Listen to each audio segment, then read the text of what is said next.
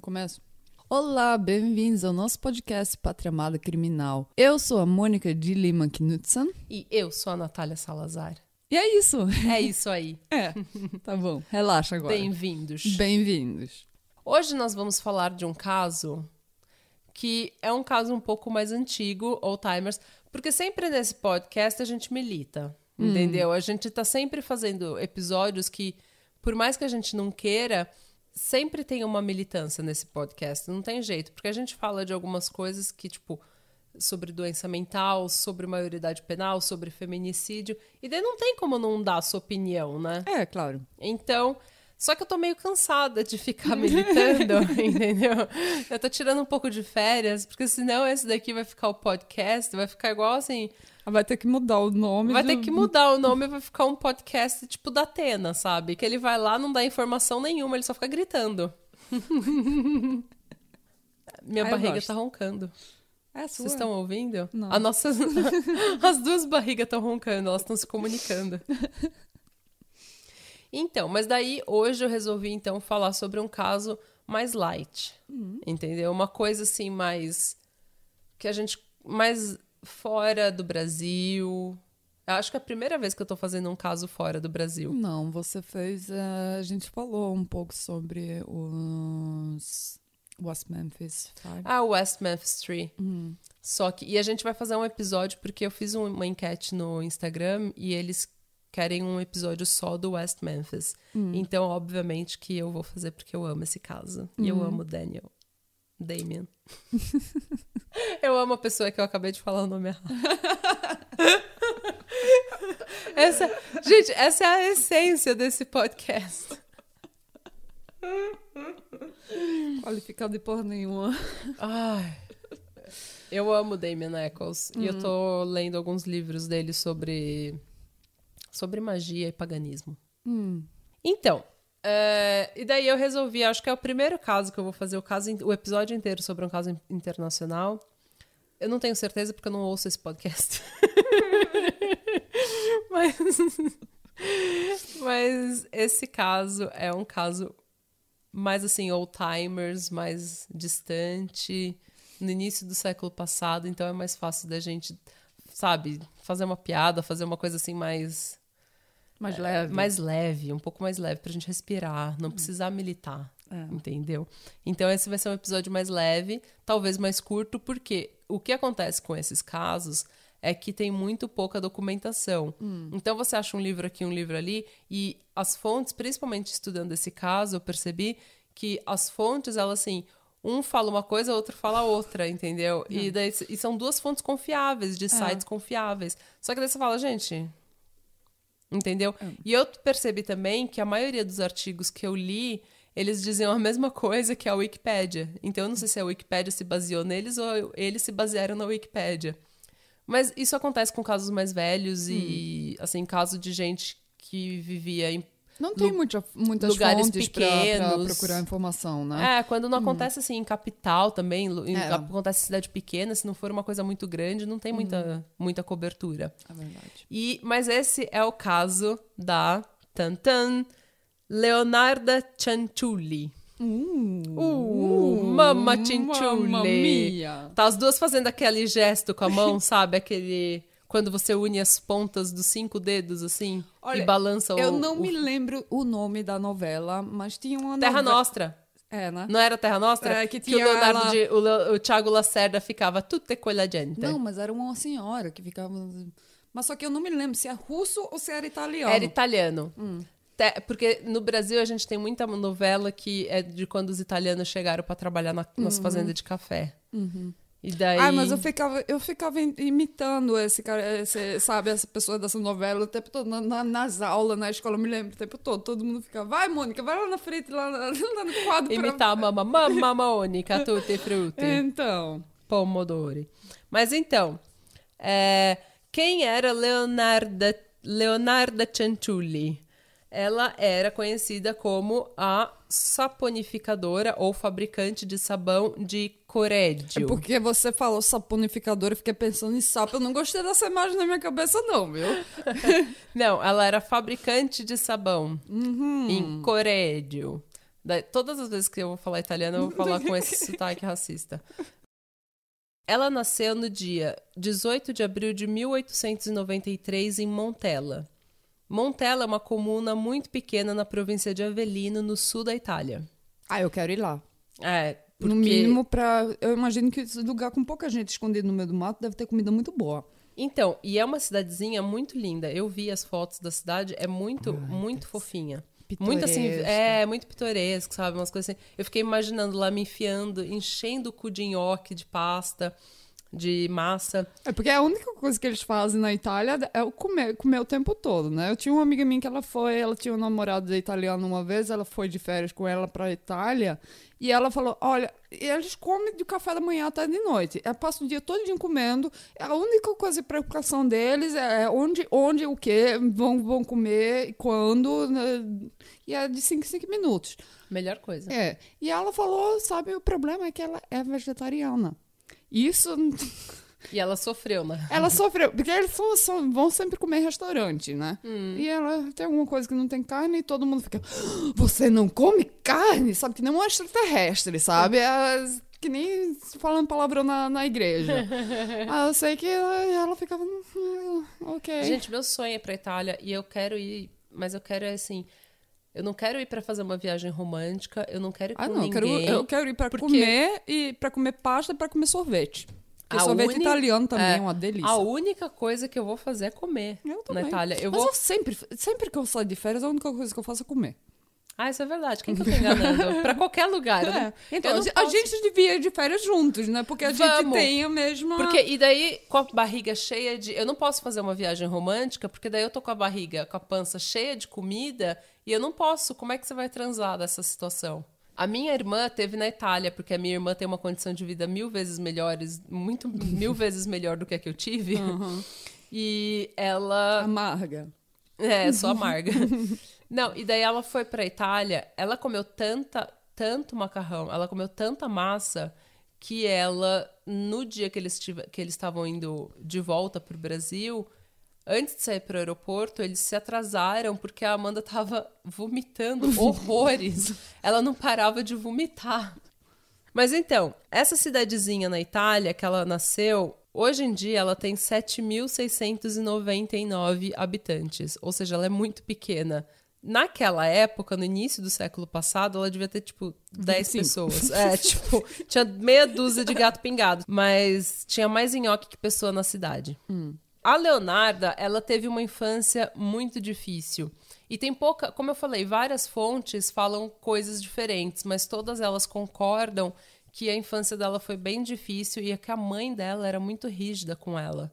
E ela não. Na autobiografia dela, a Leonarda escreveu que a infância dela era muito infeliz. Tanto que ela tentou se suicidar duas vezes na adolescência.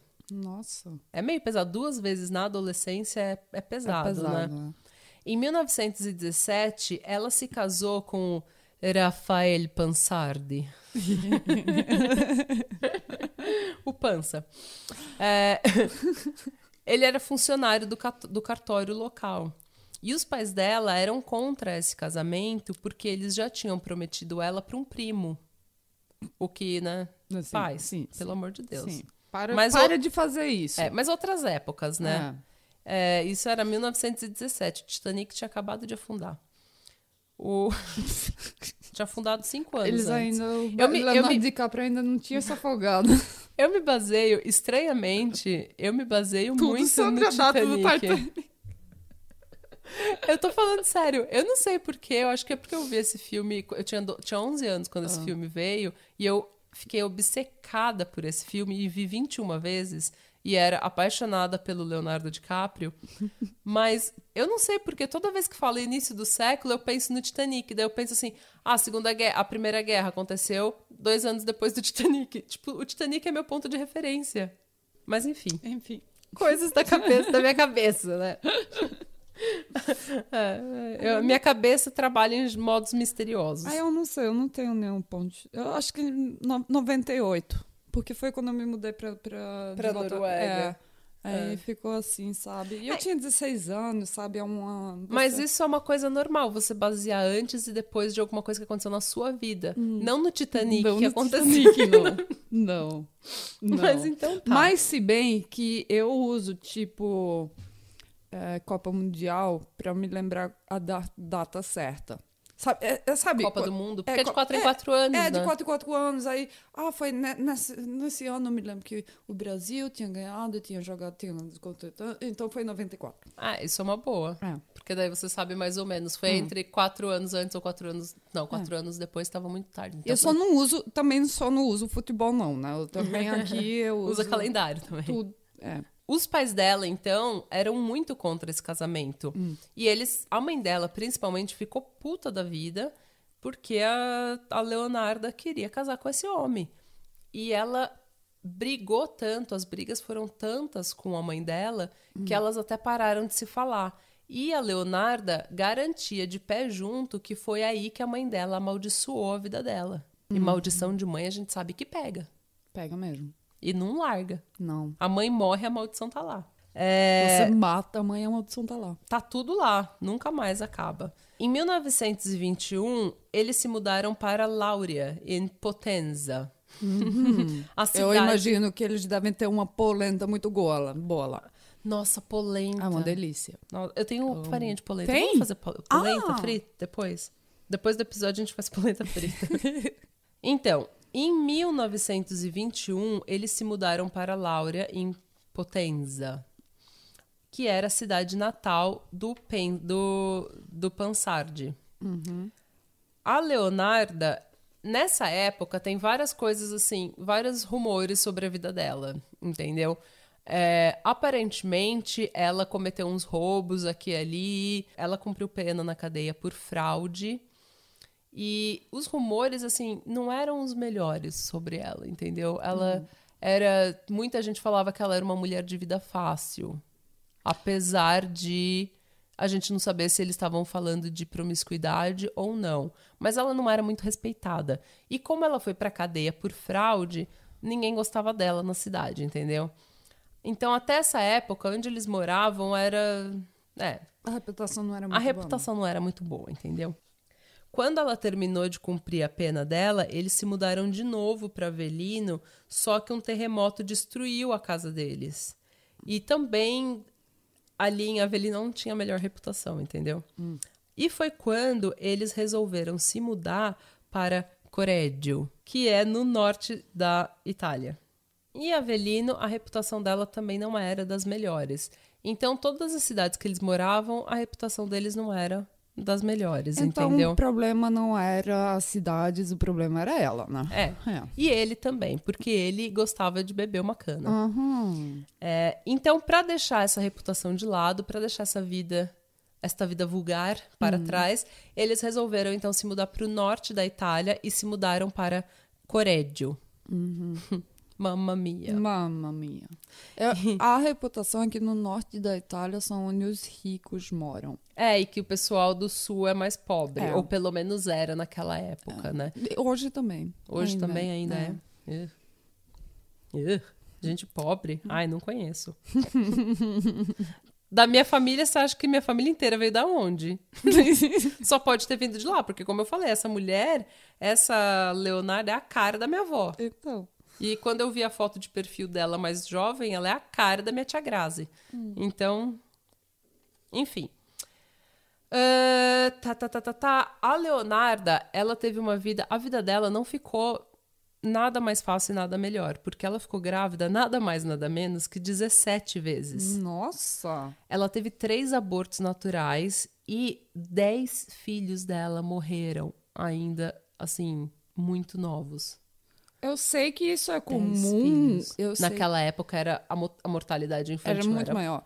Mas você não acha que ela terminou? Não. Não? Eu acho que não, porque ela queria ser mãe. Ah, ok. E ela Quer dizer Gente. que teve cinco que sobreviveram. Quatro. Quatro? É, ela ficou grávida 17 vezes. Três abortos naturais e 10 filhos morreram. Gente, de- você enterrar 10 filhos, pra qualquer mulher, isso. Uma mulher que perde um filho, ela já fica toda, assim, emocionalmente, ela fica abalada pro resto da vida dela. Imagina você enterrar 10 filhos ainda pequenos.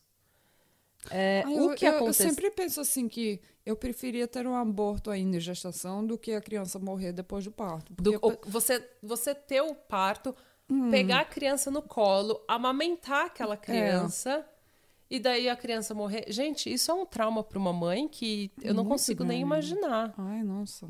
E coitada, então ela teve Uhum. uma vida assim, não maravilhosa. Hum. É, por causa disso, ela ficou, dos quatro filhos que sobreviveram, ela ficou extremamente super protetora. Hum. Ela não queria deixar nada acontecer com os filhos dela. E eu acho que foi nessa época em Corédio que ela começou a falar, assim, ela começou a, tipo, mudar a vida dela, entendeu? Porque ela tava ela já não era uma pessoa, assim, entre aspas, de vida fácil ou não, não cometia nenhum crime.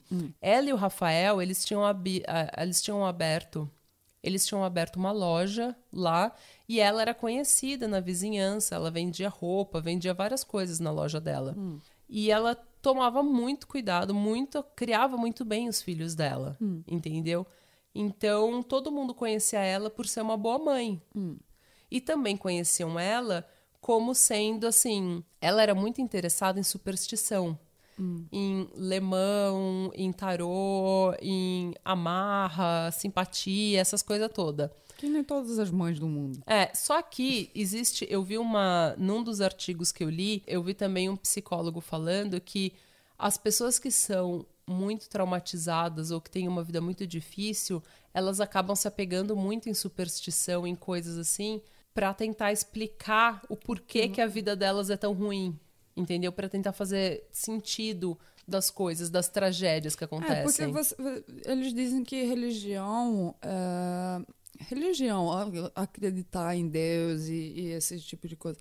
É, é uma coisa que foi que, que aconteceu para que, que foi de necessidade do ser humano de, de explicar o que eles não conseguem se- inexplicável, é, é. inexplicável quer dizer aí eles deram essa explicação mágica até encontrar uma explicação melhor E é o que a gente faz até hoje, né? Você vê uma luz no céu, você não tá contente em falar, ah, eu não sei o que é.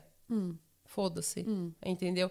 Você tem que tentar explicar. E é, É. aí que o pessoal fala, ah, é OVNI, é o governo, é não sei É. o que, é não sei o que. E aí nascem todas essas teorias de conspiração. E, e é, real, é real. Eu acho que o nome disso é tipo o argumento da ignorância, que você, você não sabe o que é, e ao invés de falar, ok, eu não sei, você tenta, o seu cérebro tenta preencher aquele É, vácuo. com mágica Com mágica. Mas então, é, então ela era muito. E ela ficou conhecida meio como bruxa, assim, sabe? Meio como a, a, a benzedeira da rua, assim, Sim. a- aquela que você vai lá e faz simpatia, amarra. E a Mama Leonarda, o- ela tinha ido, quando mais jovem, ela tinha ido numa cigana que tinha falado pra ela. Eu não sei se o termo correto agora no Brasil é cigano. Eu sei que aqui eles usam um outro romano é, romano, né? Ou romani. Eu acho que no Brasil é Roma ou cigano. Mas eu, eu não sei se eles querem ser chamados de cigano ou Roma. Mas enfim. desculpa a ignorância Desculpa a a, ignorância. É, se você sabe, por favor, manda pra gente. É, então, e o cigan, a cigana leu a mão dela e ela falou que na mão dela, numa, na mão direita, ela via a prisão e na mão esquerda ela via um manicômio para criminais. nossa Uma outra cigana falou pra ela também que todos os filhos dela iam morrer. Todos, incluindo os quatro que tinham sobrevivido. E o primeiro que sobreviveu, o Giuseppe, era o xodó dela. O xodozinho, o xodozinho, o xodozinho dela. Porque ele foi o primeiro que sobreviveu. E essa cigana falou, aparentemente, que. E outra, essa é uma outra coisa, assim, difícil de entender, porque cada fonte tem uma. Cada fonte diz uma coisa, entendeu? Mas. E a Leonarda falou uma outra coisa. Mas essa cigana teria dito pra ela que a única forma de evitar isso seria um sacrifício humano. Que tipo de cigano é essa, hein? Então, depois eu vou discutir um pouco sobre isso. A Leonarda não fez nada, só que em 1939. Guerra. Segunda Guerra Mundial. Não precisa gritar, tô aqui. Eu, eu sei, mas eu fiquei, eu fiquei empolgada. Uma data que eu consigo. É. Então, em 1939, o Giuseppe, o filho mais velho dela, que era o Xodozinho, ele informou ela que ele ia se alistar no exército. E ela ficou desesperada. E isso vale lembrar que ele estava se alistando no exército para participar de uma guerra que a gente viria a conhecer como a Segunda Guerra Mundial. Vale lembrar também que a Leonarda tinha sobrevivido à Primeira Guerra Mundial. E a geração dela foi a primeira geração que sobreviveu um conceito novo de guerra. Porque até a Primeira Guerra Mundial, você tinha. A guerra era um negócio de exércitos no fronte de guerra e você drenava o exército e você drenava as, uh, os recursos econômicos daquele país. Só que a partir da Primeira Guerra Mundial, a gente tem um conceito novo de guerra, que é o conceito de guerra total, que é o conceito em que todas, todos os recursos do país eles são mobilizados para a guerra. Então, não há muita diferença entre o soldado e o civil, porque todos os recursos estão sendo mobilizados para o conflito. E também é, o que acontece nesse novo conceito de guerra é que se você está mobilizando todos os.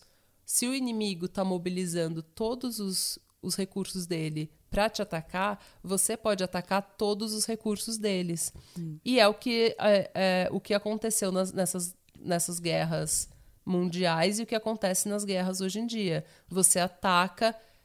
Você não ataca simplesmente o exército no fronte de batalha. Você ataca hospital, você ataca universidade, você ataca centro do governo, você ataca base militar, você ataca civil. Então, você ataca até o máximo para desestabilizar completamente todos os recursos, todos os pontos daquele país, entendeu? Uhum. Você ataca campo de comida, campo agrícola.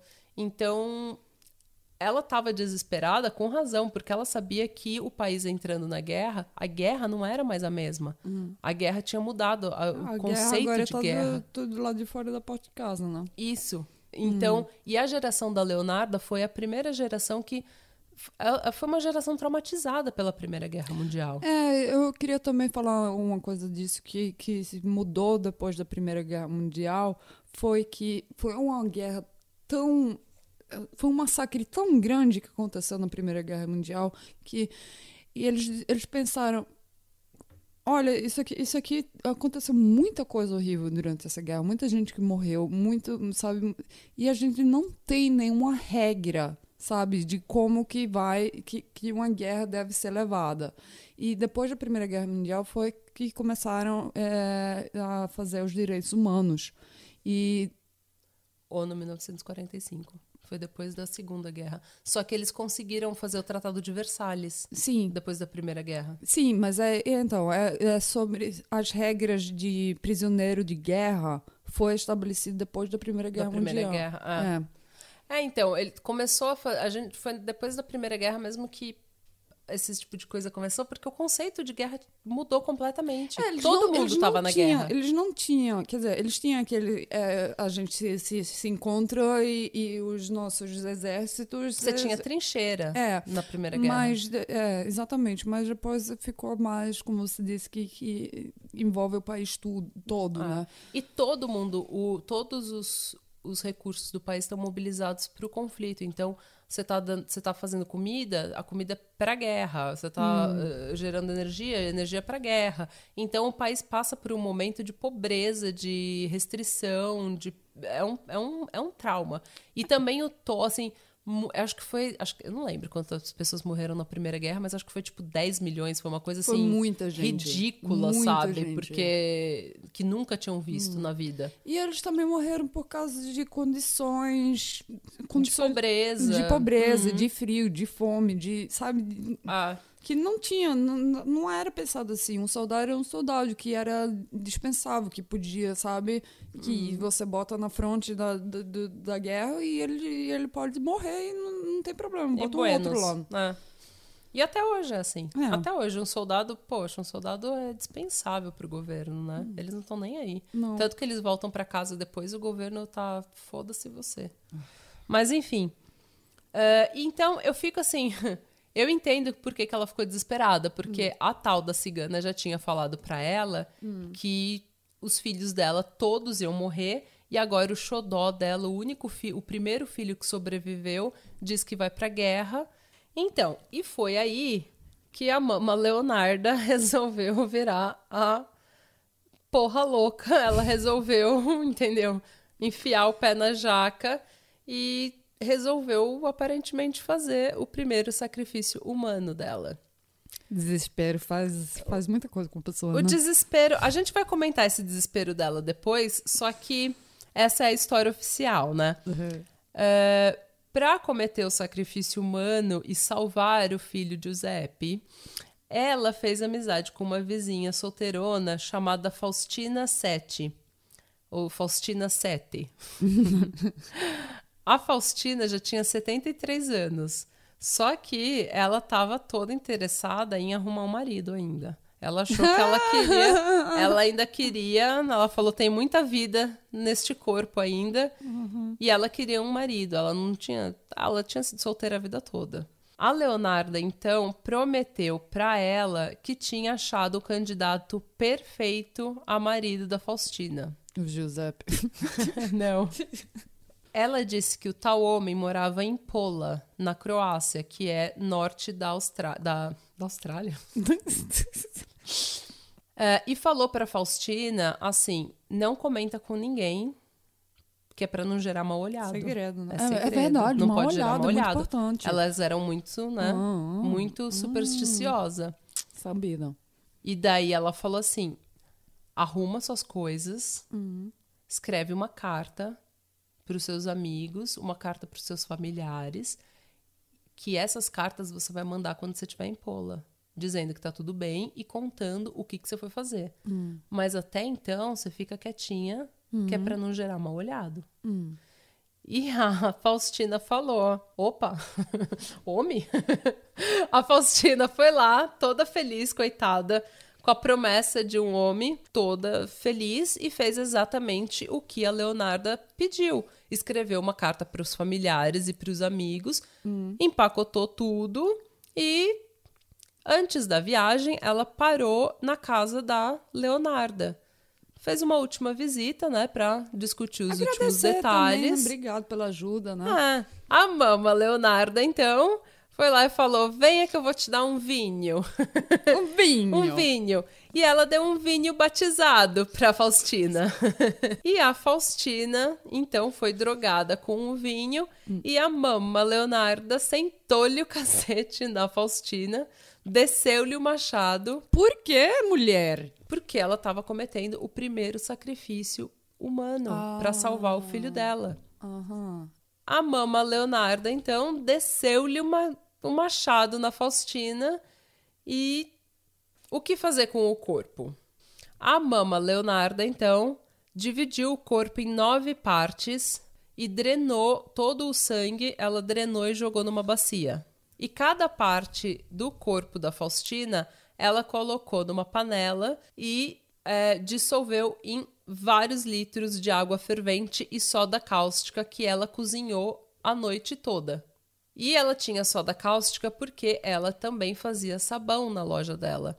E ela tinha comprado essa soda cáustica para fazer sabão. Ela era conhecida como a saponificadora de Corédio. Essa papa formada por restos mortais da Faustina e soda cáustica que ela tinha cozinhado a noite inteira, ela despejou numa fossa sanitária. O sangue que ela tinha drenado e colocado numa bacia, guardado numa, numa, numa bacia, ela colocou no forno e deixou ele secar no forno, sabe? Coagular e secar no forno. É, isso não E precisa no depois ela moeu. Ela colocou pra Ah, secar. ela fez pó. Ela fez pó Ah. e misturou com farinha, chocolate, ovos.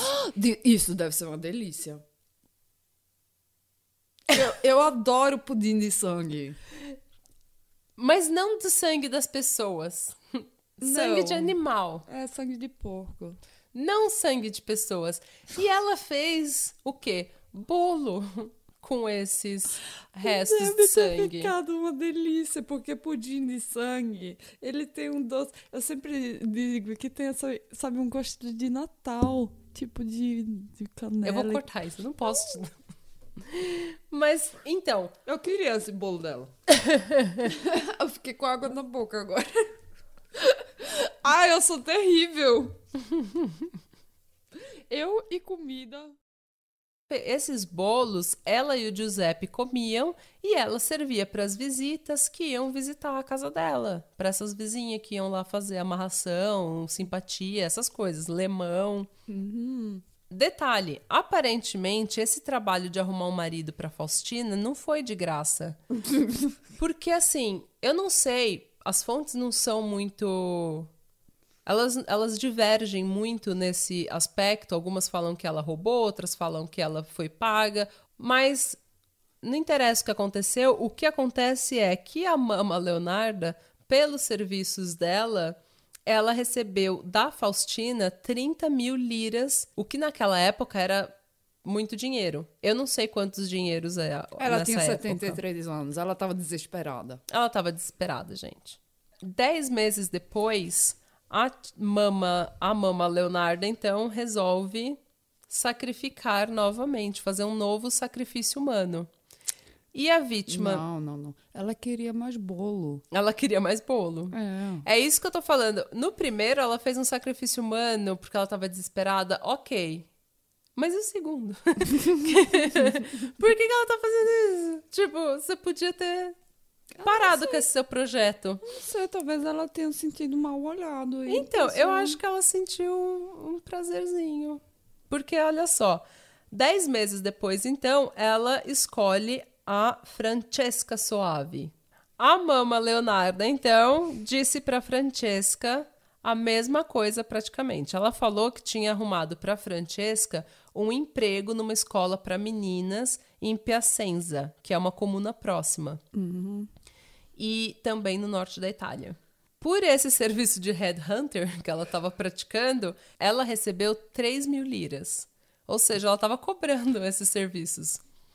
Ela E- devia ter, ter aberto uma agência de... Uma, de headhunter, É. né? Mas ela não fez isso. Ai, ela já... Que que Ai, ela falou? Ela devia ser milionária hoje, sabe? Só que não existia emprego, ela não tinha arrumado porra nenhuma. Ela só estava falando essas coisas. Ai. E ela falou a mesma coisa. Olha, não fala pra ninguém. Fica quietinho. Mal olhado, Que é pra muito não, importante. entendeu? Não atrair mal olhado. Escreve cartas pros seus familiares e pros Olha, seus esse amigos. detalhe dessa carta eu achei muito, muito esperto dela, Foi viu? esperto. Muito esperto. Então, escreve essas cartas que você vai mandar de quando você tá lá, já. Que é nin- não no atrair mínimo, mal olhado. ganha tempo pra você. É. A Francesca, então, foi visitar a mama Leonarda a última vez, antes de viajar. E conversa vai, conversa vem. Toma-lhe um vinho batizado e desce-lhe o machado de novo. Entendeu? Mesmo modus operandi. E o procedimento que ela usou para se livrar do corpo da Francesca foi exatamente o mesmo procedimento que ela usou para se livrar do corpo da Faustina.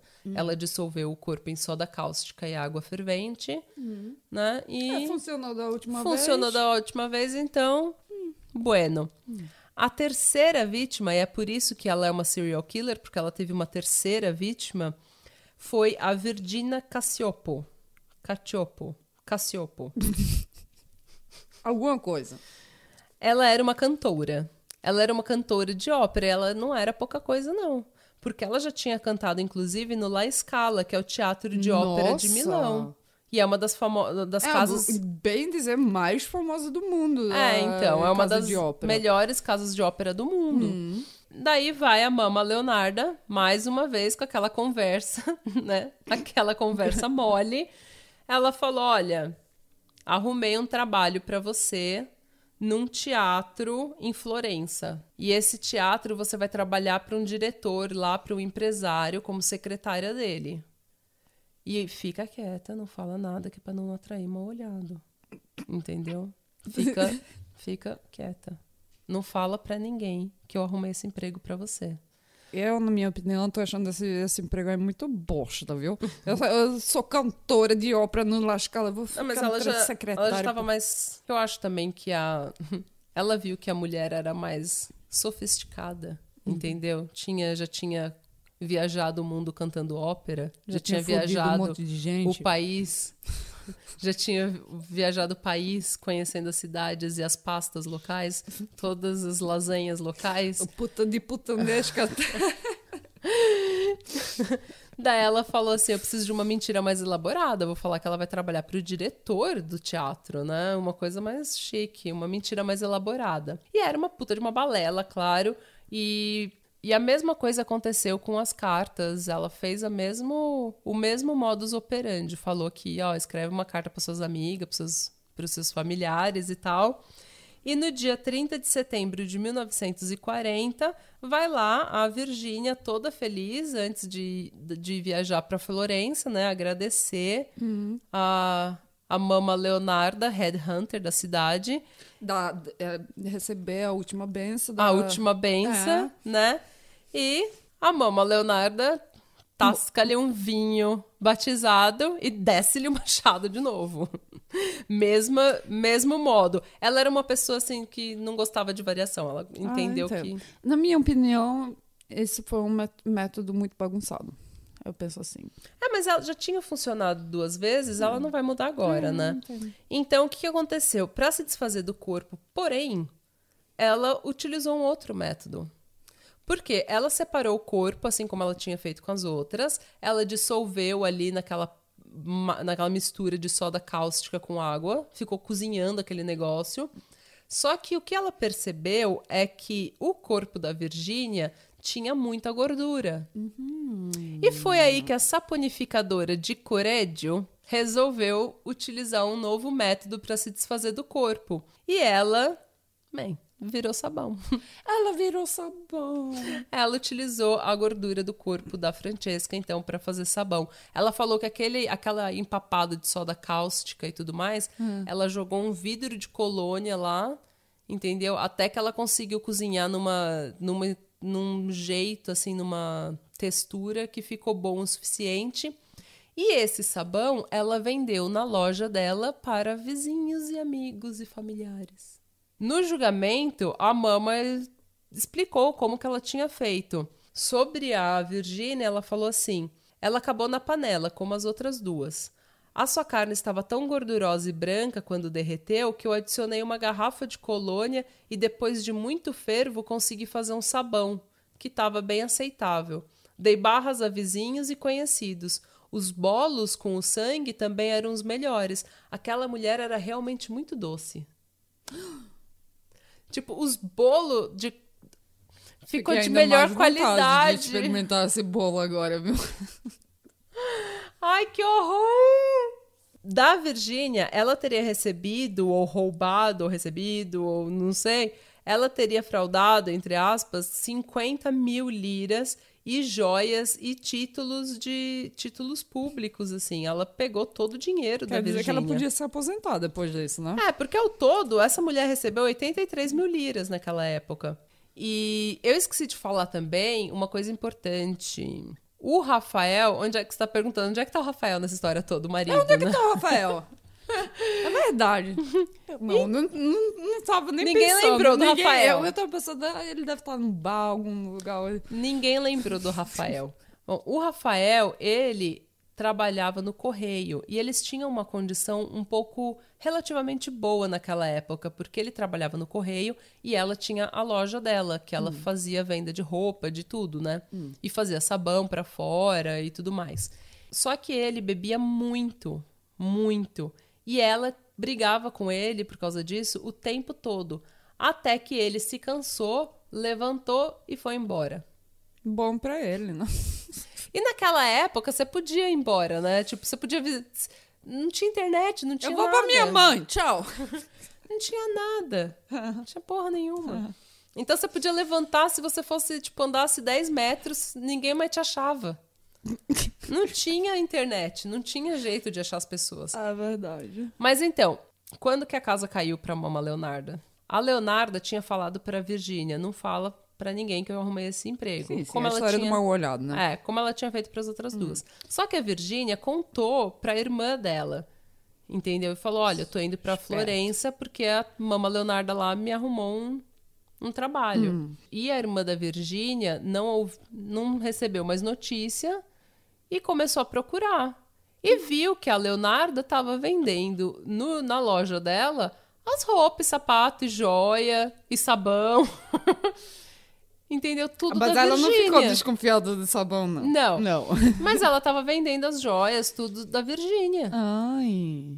E o sabão. só que ela vendia. Era tipo um brechó, só que ela vendeu todas as roupas e sapatos e pertences das outras vítimas nessa loja também. Ela ganhou dinheiro nessa, nessa. Ela ganhou muito dinheiro nessa. Nesse projeto. Muito bom de recircular todos os recursos nessa... De reciclar, né? É. É, ela fez uma reciclagem boa.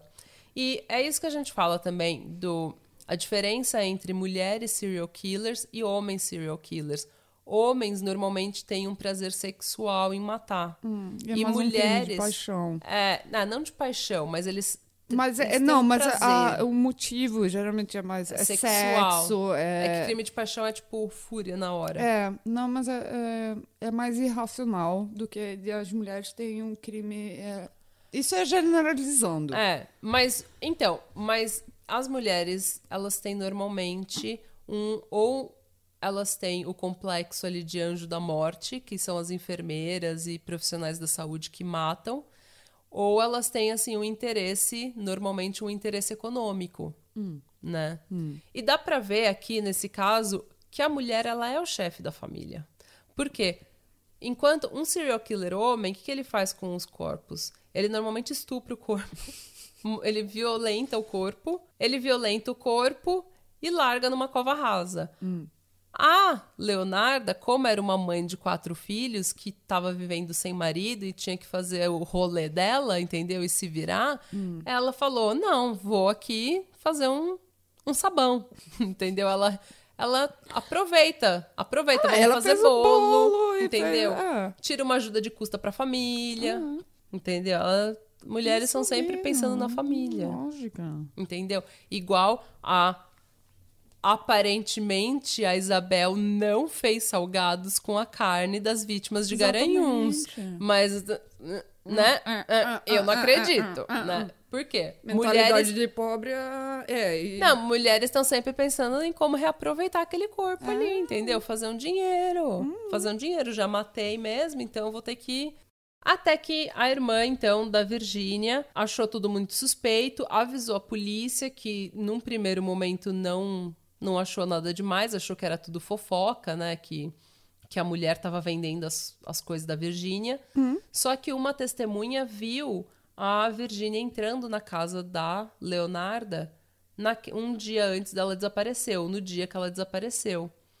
E a polícia foi lá então e prendeu a Leonarda. Além das roupas da Virgínia e dos assim das coisas pessoais da Virgínia, a polícia também achou na fossa sanitária pedaços de crânio e uma dentadura que não tinha derretido. E também eles acharam serra, balde, machado, umas coisas assim que, tipo, né, muito estranha. E também o Giuseppe tinha escrito alguns dos cartões postais que as vítimas, entre aspas, tinham mandado para a família, ou tinham escrito para a família. Quem tinha escrito era o Giuseppe. E ele não sabia de nada. E ele acabou confessando sem querer que ele tinha escrito esses cartões postais para a família das vítimas.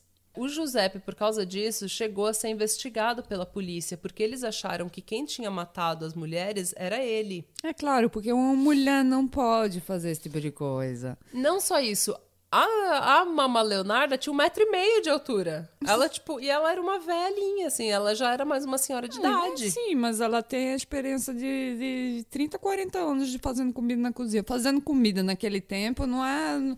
Sabe, Não você é não, igual ia começar de co- pegar o filé de, de carne na- lá na loja todo preparado, já pronto para comer, não. Você tem que ser açougueiro. Você tem que criar a galinha, você tem que matar a galinha, você tem que despenar a galinha, limpar Muito a galinha. trabalho. e cozinhar a galinha por um- umas sete horas.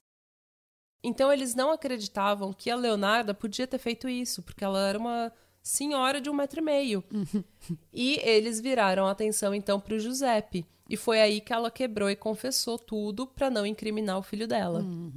A polícia então prendeu ela e já na cadeia ela começou a escrever a autobiografia dela, que era Confissões de uma Alma Amarga, que ela contava a história dela, a infância dela e tudo mais. Nessa autobiografia, ela também ela fala muito da infância dela e de como a mãe dela maltratou e amaldiçoou ela. E diz que toda assim a, os crimes foram cometidos porque a, o espírito da mãe dela tinha vindo num sonho e falado para ela que ia levar os últimos filhos dela. Então que ela tinha que derramar um sangue inocente e fresco para que isso não acontecesse. E como a gente falou, ela era muito, assim, muito supersticiosa. E a gente pode debater o, o fato dela. Ela é supersticiosa porque ela é uma pessoa simples do interior da Itália, que viveu no início do século passado, durante guerras e fomes e tudo mais. Ou ela é uma psicopata fria que gostou de matar, pegou gosto pela coisa e quis fazer isso pelo dinheiro, porque ela era uma mãe de quatro de quatro filhos, hum. que estava se virando sozinha, isso na década de 30, entendeu? Hum. Quando não era normal. Hum. Então fica, fica o questionamento. Uhum. Ninguém sabe. O que, aconte... o que a gente sabe é que no dia 20 de julho de 1946, Mama Leonarda foi condenada por homicídio, desprezo de cadáver e furto. A pena seria de 30 anos de prisão e 3 anos em um manicômio ou asilo para nem... criminais, que nem a cigana tinha dito. Um dos problemas com essa teoria de que ela era muito supersticiosa e que ela recebeu a, entre aspas, a visão da cigana que falou da cigana que falou para ela que ela tinha que fazer um, um sacrifício, sacrifício humano, humano, é que na cultura cigana ou romani não existe nenhuma não existe nenhuma influência, assim, não existe nenhuma superstição em relação a sacrifício humano. Não. Não existe nada na, na, na cultura deles que fale de sacrifício humano. Hum. E a Igreja Católica, obviamente, naquela época já condenava sacrifícios de animais ou humanos, principalmente, né? Hum. Então, esse é um outro argumento para, assim, dizer que essa história de que ela teria recebido é, instrução de fazer um sacrifício humano é mó balela que ela fez pelo dinheiro mesmo. Uhum. Mas, como eu disse, não sabemos. É. Uh, no dia 15 Ou de outubro. Talvez podia ser. Até ser que ela sabe internamente. Sabe que o motivo é dinheiro, mas ela, ela usa esse tipo de explicação. É. Sabe? Porque é mais, é mais fácil entender que. Assim, que uma pessoa seja você tá entendendo? É mais não, fácil É mais entender. fácil você justificar para você mesmo hum. que você tá fazendo pelo sacrifício humano para salvar seu filho hum. do que aceitar que você é uma filha da puta que tá matando Exatamente. mulheres por dinheiro. É. É verdade. De repente ela criou hum. essa mentira, ela mesma criou essa mentira na cabeça dela hum. e ela acreditou. É. Boa teoria. Obrigada. ela nunca chegou a cumprir pena numa cadeia comum. Hum. Aparentemente ela foi direto para um manicômio de para um manicômio de criminais. E foi lá que ela morreu no dia 15 de outubro de 1970 de hemorragia cerebral na comuna de Nápoles. Uhum. Então já estava bem idosa, né? Ela já estava bem idosa. E ela, como ela era muito pobre, ela foi enterrada. Hum. Ninguém foi buscar o corpo dela. Nenhum dos quatro filhos dela que ela amava. Não. não. Eu acho que depois do. Eu acho que depois. Eu não sei se os filhos dela morreram na guerra. Ou porque daí veio a Segunda Guerra Desculpa, Mundial. Desculpa, eu ri, eu tava pensando eh, aquela, aquela cigana dizendo que ela ia perder uhum. os filhos dela tudo, né? Talvez eles morreram na guerra. A, a, Itália, depois da Segunda Guerra Mundial, ficou completamente devastada. Uhum. Então não se sabe se eles receberam a informação de que ela tinha morrido. Verdade. Então não sabe se eles tinham morrido na guerra. Uhum. Ou entendeu? Morreram cedo depois, Ah. mas ninguém foi reivindicar o corpo dela. Então ela foi enterrada num cemitério, numa cova para pessoas indigentes, pessoas Hum. pobres. E quando o período de sepultamento tinha passado, uns cinco anos, eles jogaram os ossos dela num ossário comum. E esse foi o fim da Leonarda. As pessoas que estavam no julgamento falaram que ela parecia calma, sem emoções e não apresentava remorso, enquanto ela descrevia o que acontecia com as vítimas. Hum. Então também é um outro. Será que ela era uma psicopata ou será que ela estava convencida de que ela estava salvando o filho dela e ela não, não se arrependia não, mas disso? Mas eu acho que, que é assim como a gente fala que mulheres é, que matam elas são mais lógicas, eu acho que ela sabe ela a, a lógica dela era tão forte para ela que ela não ela acreditou na é, própria é exatamente ela não sente que ela tinha feito ela, ela, fez o que ela precisava fazer na opinião dela. Uhum. é, quer dizer que remorso de quê? É, fiz o que tive que fazer fiz o que eu tinha que fazer né? É. E desde 1949, vários artefatos usados no crime, como o machado, a serra, as panelas e a bacia, estão no Museu de Criminologia de Roma. Uma peça de teatro foi escrita pela. Como que é o nome dela? Lina Wertmüller. Eu não sei pronunciar o nome dela. Wertmüller.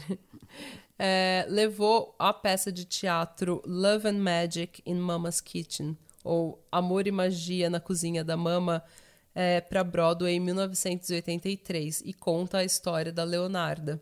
Tem também uma banda chamada Church of Misery que tem uma música chamada Confessions of an Embittered Soul, que é Confissões de uma Alma Amarga, né? Que é o título da, da autobiografia da, da mama.